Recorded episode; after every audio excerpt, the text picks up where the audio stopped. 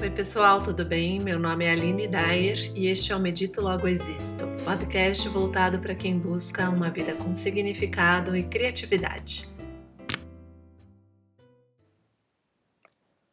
Já percebeu que quando você está disperso o tempo parece voar? Nesses casos, que tendem a ser a maioria para as pessoas em geral, estamos sempre correndo contra o tempo. Ele parece um trem que passa por nós, mas o qual, mesmo correndo no nosso máximo, não conseguimos alcançar. Fluir com o tempo, ou o que foi chamado de flow pelo psicólogo croata Mihaly, cujo sobrenome eu prefiro não me atrever a pronunciar, é algo que nos faz sentir como se tivéssemos pegado aquele trem. Porque enquanto seguimos com o trem, podemos sentar e aproveitar a viagem. Em flow, nosso estado mental é focado e relaxado. Assim, paramos de correr e simplesmente nos sentimos presentes, com nossa intenção alinhada com as ações do nosso corpo. Lembre-se, por exemplo, de situações nas quais você estava pegando uma forma quente, mas a sua cabeça estava em alguma outra preocupação ou experiência passada. É muito provável que você tenha se queimado.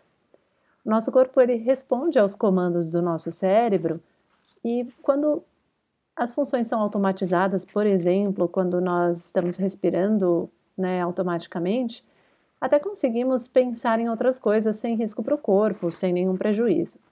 Mas se você estiver realizando uma atividade que precisa de tomada de decisão voluntária, de avaliação, análise, raciocínio lógico, soluções para questões complexas, é certo que o seu corpo vai responder àquilo que você está pensando e não necessariamente a atividade que você precisa realizar.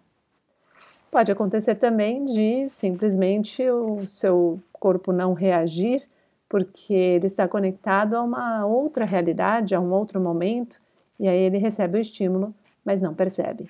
Ou quando percebe, já é tarde demais. Isso é o que acontece com a maioria de nós, diariamente. Por isso perdemos tanto tempo sendo improdutivos no que tange à atividade que deveríamos realizar e sempre com a impressão de que o tempo corre numa velocidade muito maior do que podemos alcançar. Quando na verdade a solução é muito mais simples. Se você continuar correndo atrás do trem, ele nunca vai parar ou desacelerar para você. No entanto, se você for até a próxima estação e esperar o trem passar, uma hora ele vai parecer parar para você. O que você precisa fazer é entender que o tempo existe na velocidade que você impuser a ele. A quem corre mais rápido, o tempo parece passar rápido. A quem caminha, o tempo parece mais lento. Se o tempo parece passar rápido, significa que estamos fazendo uma coisa com o corpo e outra com a mente. Tropeçando nas tarefas, com dificuldade de aprender, sermos precisos, ou seja, perdendo tempo com as distrações e muito provavelmente com os erros provenientes delas. Quando você aprende a trazer sua mente para aquilo que o seu corpo está fazendo, para os estímulos que ele recebe por meio dos cinco sentidos e quem sabe até do sexto, a sua intuição, é como treinar ficar cinco minutos concentrado numa mesma imagem física ou mental. Como fazemos, por exemplo, em exercícios de meditação. Quanto menos pensamentos dispersivos, mais concentrados estaremos e a sensação é de que o tempo se alarga. A percepção de tempo também tem muito a ver com as nossas expectativas. Então, se você quer trabalhar pouco e descansar muito, ainda que você trabalhe e descanse exatamente o mesmo número de horas do relógio, ainda assim você vai ter a sensação de que trabalhou mais do que descansou. Vamos fazer um exercício. Então, você vai testar a sua percepção do tempo nos próximos dias. Vai caminhar em dois dias diferentes o mesmo trecho. No primeiro dia, você vai caminhar observando tudo ao seu redor, apreciando a luminosidade, o sol ou a chuva, vai apreciar é, a vegetação, a arquitetura, enfim, dependendo do caminho que você fizer. No segundo dia, você vai caminhar focado no seu destino, no lugar onde você quer chegar. E apenas isso. E aí você vai observar a diferença de um dia para o outro, colocando um cronômetro para contar o tempo de relógio mesmo e também observar a sensação do tempo.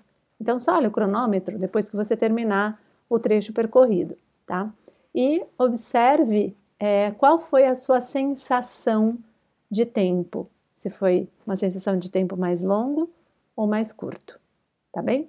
E isso é só um exercício, obviamente dá para exercitar isso com várias outras coisas. Por exemplo, se você fizer muitas atividades, uma colada na outra, e principalmente se você entrar num modo automático, ou seja, você não está necessariamente focado porque você já está fazendo em inércia aquela atividade, muito provavelmente a sua sensação é de que o tempo passe mais rápido.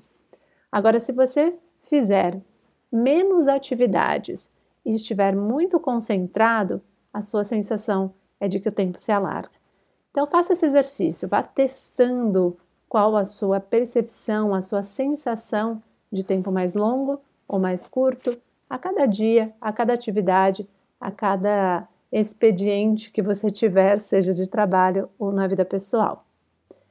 E é isso, é o exercício dessa semana. Espero que você tenha curtido e até o próximo episódio.